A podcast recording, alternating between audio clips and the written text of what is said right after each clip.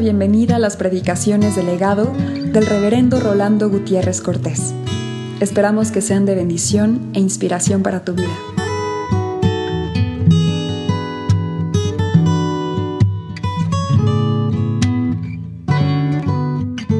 Veamos de nuevo Mateo 10, del 24 al 33, reflexionando, meditando la palabra del Señor en este Evangelio.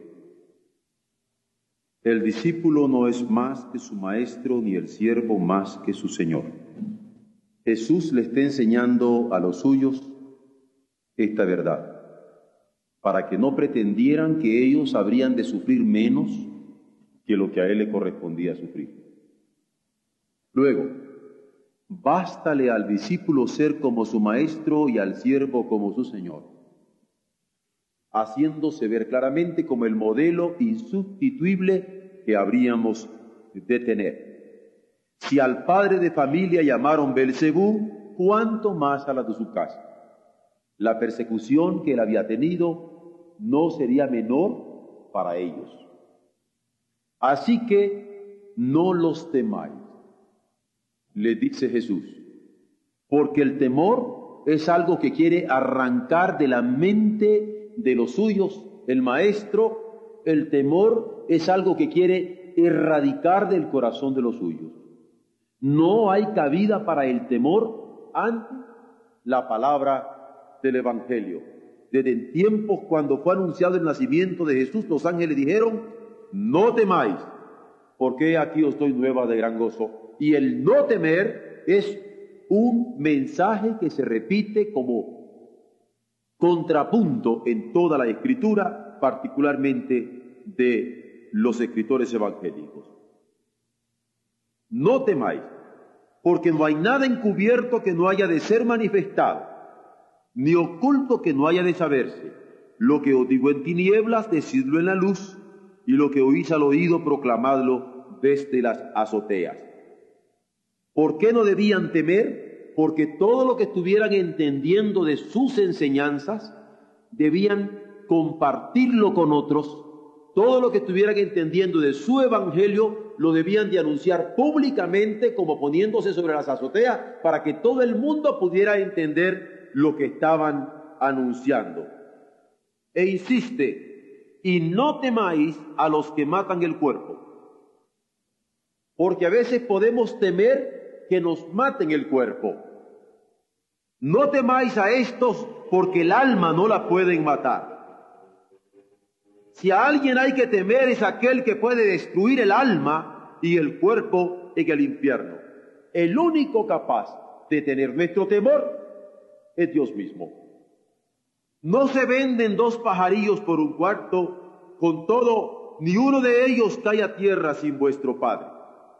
Porque Dios está cuidando con su misericordia, con su protección, con su providencia de todas sus criaturas. Ya no digo de los hombres, aún de los pajaritos. Y si alguno quiere poner esto en duda, recuerde que ni aún los cabellos de la cabeza los tienen contados. E insiste por tercera vez. Así que no temáis, porque el temor es lo que nos pone incapacitados para seguir avanzando. Más valéis vosotros que muchos pajarillos. Y en palabra final advierte, a cualquiera pues que me confiese delante de los hombres, yo también le confesaré delante de mi Padre que esté en los cielos, y a cualquiera que me niegue delante de los hombres, yo también lo negaré delante de mi Padre que está en los cielos. Hay una lección muy clara en esta palabra del Evangelio. El miedo no debe impedir el testimonio. Por primera vez, algunos fueron hoy a la Alameda y cantaron allí con el coro de varón. Y se dieron cuenta que no era lo mismo cantar en una congregación hermosa de Guadalajara o en un grupo festivo en Bauchinango, Puebla, o cantar en la Alameda en donde hay desprecios, en donde hay burlas, en donde hay hostilidad. Y por primera vez algunos pudieron sentir ese escosor que podría dar lo desconocido. Pero el miedo no debe impedir el testimonio, pues el anuncio del reinado de Dios es lo que da esperanza de salvación a este mundo. No podemos tener miedo de anunciar lo único que tiene posibilidad para enderezar la mente del mundo entero. Y por eso hemos de anunciar sin miedo el Evangelio del Reino. Hay otra lección que se nos da de fondo en este pasaje. Hay que confiar en Dios, el Dios que nos ha creado, el Dios que nos cuida, el Dios que ha creado los pajaritos y que incluso cuida el brinco de esos pajaritos cuando caen en la tierra. Hay que confiar en Dios, que es el único dueño del destino del hombre. Y esto es importante. En estos momentos cuando anda tanta gente pensando que hay que andarse defendiendo del diablo y de los demonios, porque como que el diablo y los demonios están tomando el destino de los hombres. Hay que confiar en Dios. Es el mensaje de Jesús a los suyos. Primero, el llamamiento apostólico entonces, el llamamiento para ir y anunciar el reino entonces, es un llamamiento como el que el maestro tuvo de parte de su padre. Así como el Padre me envió, también yo os envío. Cuando nosotros recibimos este llamamiento, es asunto de asumirlo. Y asumir un mandamiento es asumir todos sus riesgos. Yo muchas veces tengo a los muchachos aquí a la hora del matrimonio y quieren aceptar a una niña como esposa, pero no aceptar los riesgos del matrimonio.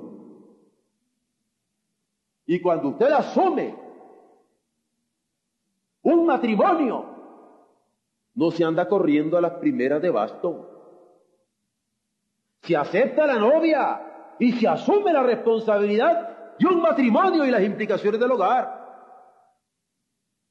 La vocación, el llamamiento que Dios dio al Hijo, fue un llamamiento que el Señor lo asumió como hijo hasta la muerte de la cruz y lo asumió a pesar del peligro. Claro que hubo tensiones para ejercerlo. Tensiones terribles, porque era muchas veces rechazado. Pero el llamamiento de Dios se ha de asumir a pesar de las tensiones que provocan los rechazos. En medio de la tensión, el testimonio del discípulo se ofrece. Para esto se requiere fe para cumplirla. Una fe aún frente a la muerte y a pesar de la muerte. Por esto es que cuando Jesús está hablándole a sus discípulos, enfrentándolo a las implicaciones del llamamiento de Dios para ser sus apóstoles, sus enviados, sus mensajeros, sus emisarios del reino, les está haciendo ver que su vocación no es menor que la que ellos habían visto en su maestro. Segundo, esta vocación, este llamamiento, esta palabra de invitación para pertenecer al ejército del reino de los cielos, ha de ser cumplida con urgencia. Lo había descrito el Señor cuando le dice, si hay una ciudad que se le cierra, vayan a la ciudad que se les abre. Si hay otra ciudad que se les cierra, ábranse nuevas oportunidades. Porque hay que hacerse oír y hacer oír el Evangelio. Requiere ser cumplido con urgencias y contemplaciones, aprovechando el tiempo, porque los días son malos. Y el Señor los está urgiendo a ser mayordomos, responsables, administradores de cada minuto del tiempo, porque se escapa como el agua entre los dedos. Y esta conciencia del tiempo es porque han de ser atentos, alertas, a que el Señor puede venir a cualquier momento a tomar cuentas entre los suyos. Es una vocación entonces apostólica como la de Jesús mismo que estaba enseñando a sus discípulos, pero que requería ser cumplida con la urgencia de vida de los tiempos.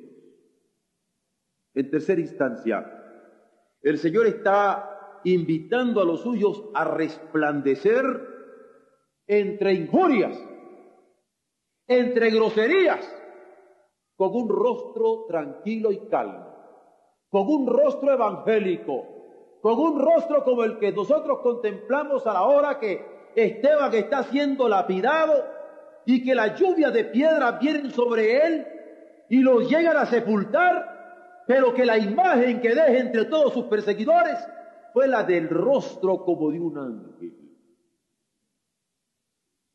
Porque la vocación al discipulado, el llamamiento al discipulado requiere este cumplimiento con urgencia, pero resplandeciente de gloria entre la injuria y la grosería. Aun cuando hayan palabras ofensivas, hay que arrostrarlas con calma.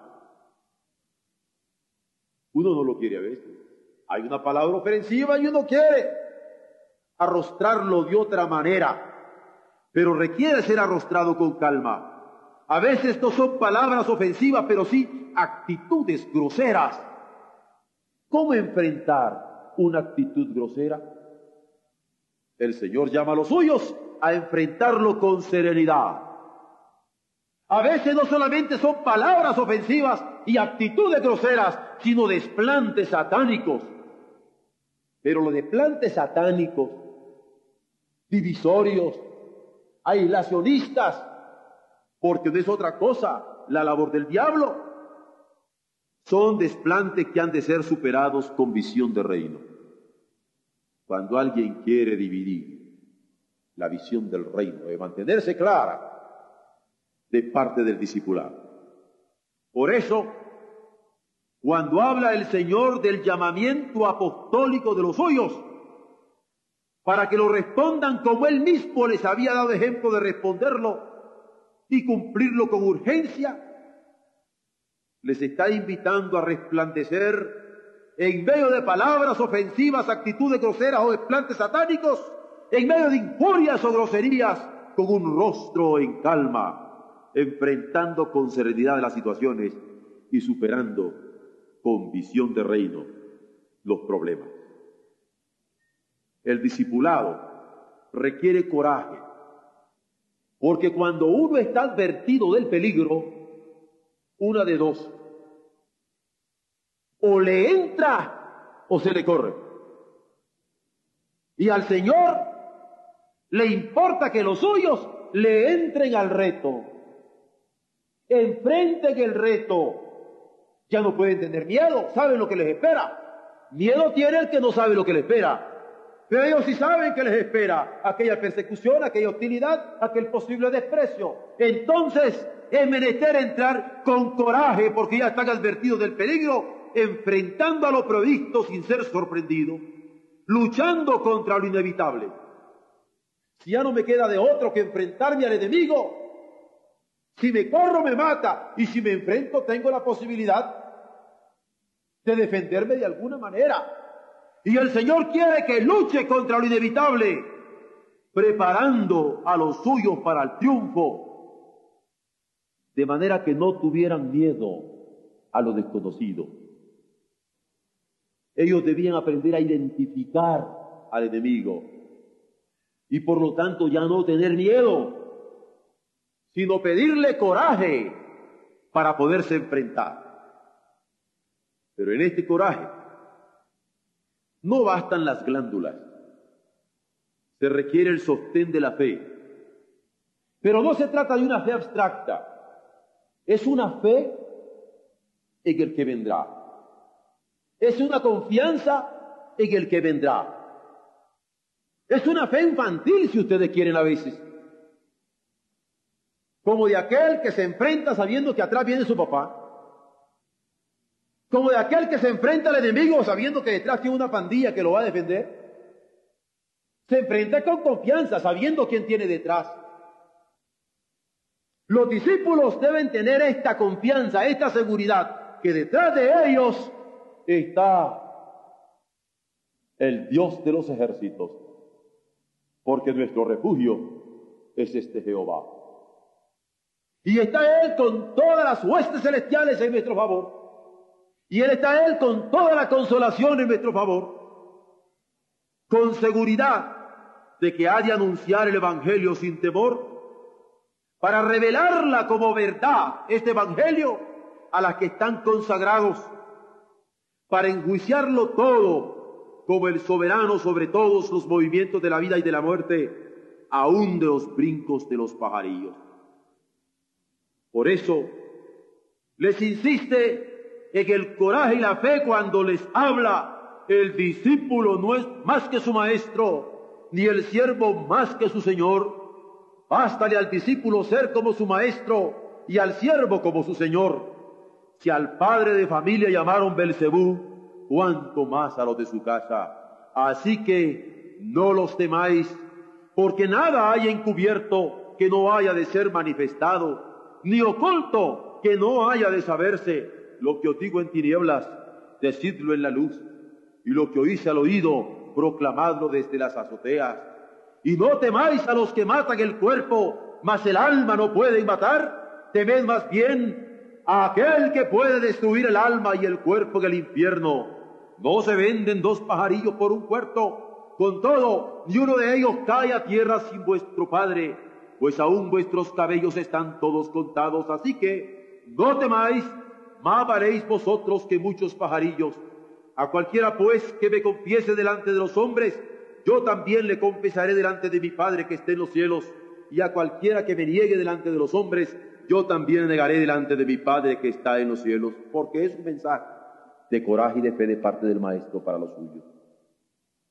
En esta noche, cuando me he ocupado de bautizar en el nombre del Señor a los nuevos creyentes en la fe.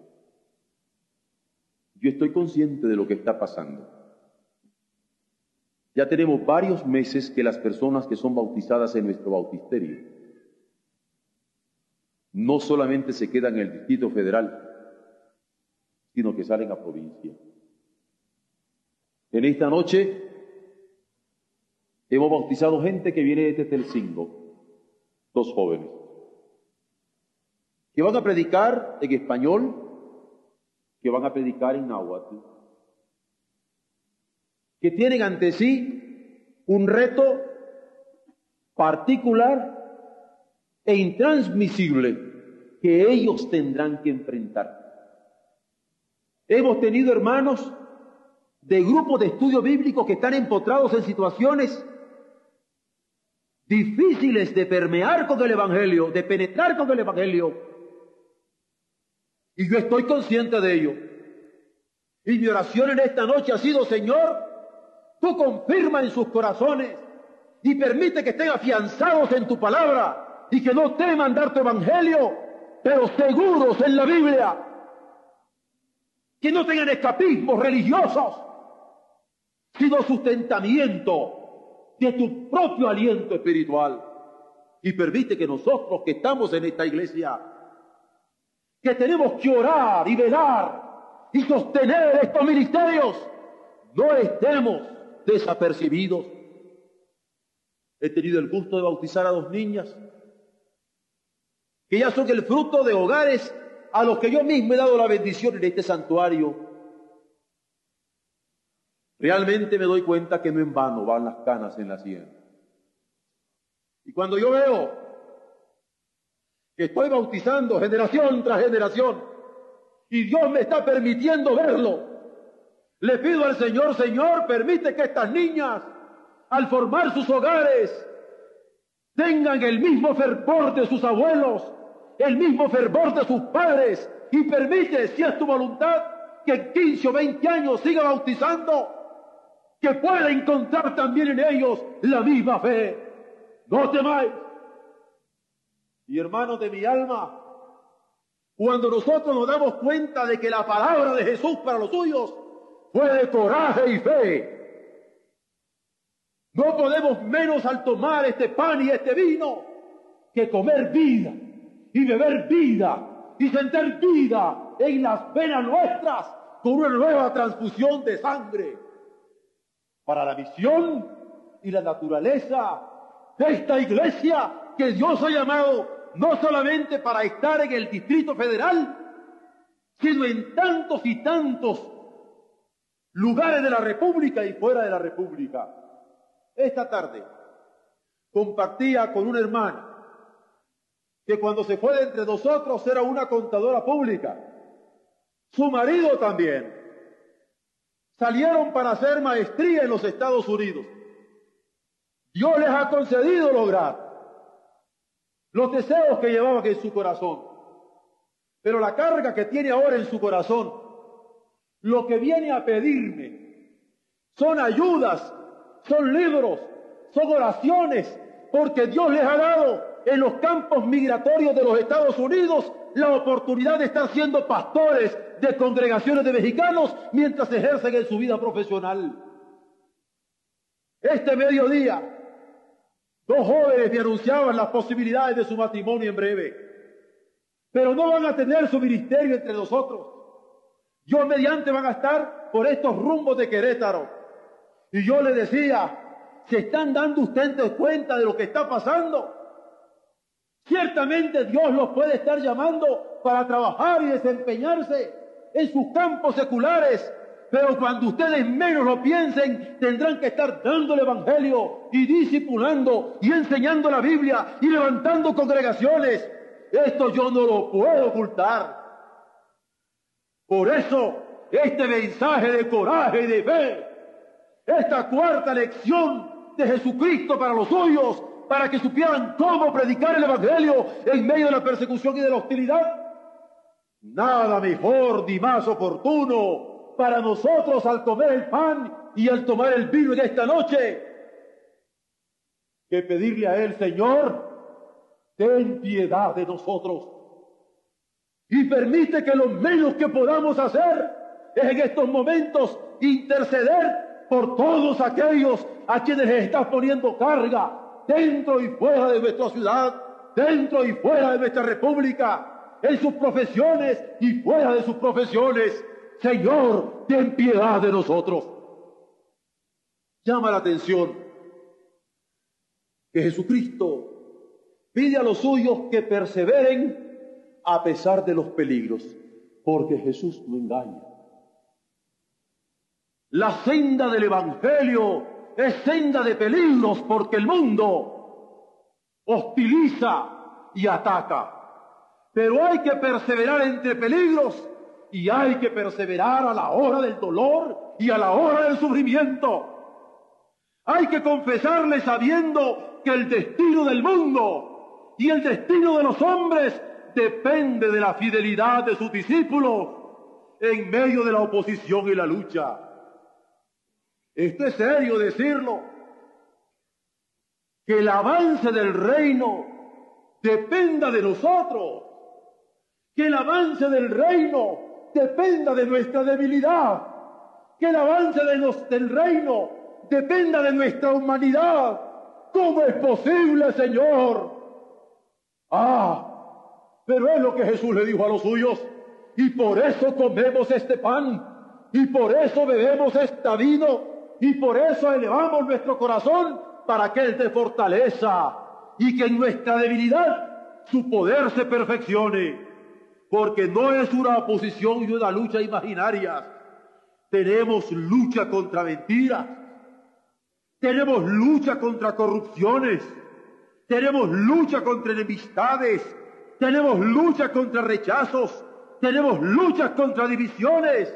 Pero en medio de esas luchas la seguridad de nuestra salvación, la confianza en nuestro Señor y la esperanza en el Hijo del Hombre que vendrá a tomar a su iglesia fiel, debe sostenernos. Y hermano de mi alma, yo espero que nosotros tengamos estos signos de reino grabados en nuestra mente y clavados en nuestro corazón, y que al comer este pan y al beber este vino, podamos decirle, Señor, sí, como este pan, bebo este vino, consciente de mi debilidad, pero necesitado de tu poder. Pero estoy seguro que tú puedes ayudarme. Y tu seguridad es digno de tu reino, que marca los latidos de mi corazón. Señor, al comer yo este pan y al beber este vino, recibe toda la renovación de mi fe y permíteme esperar en ti, porque tu confianza, juntamente con la seguridad, es que tú has querido estampar como don en mi corazón. Señor, que al comer este pan y al beber este vino, sintamos como iglesia la dulce comunión de tu espíritu, que a pesar de nuestras carnalidades nos une para seguir adelante en la proclamación del Evangelio, gozosos en la esperanza, porque el signo de la seguridad y el signo de la fe y el signo de la esperanza van a marcar a tu iglesia. Hermanos, tomamos de este pan, bebamos de esta copa, asumiendo el mensaje de coraje y de fe que el Señor quiere para su discipulado. Amén.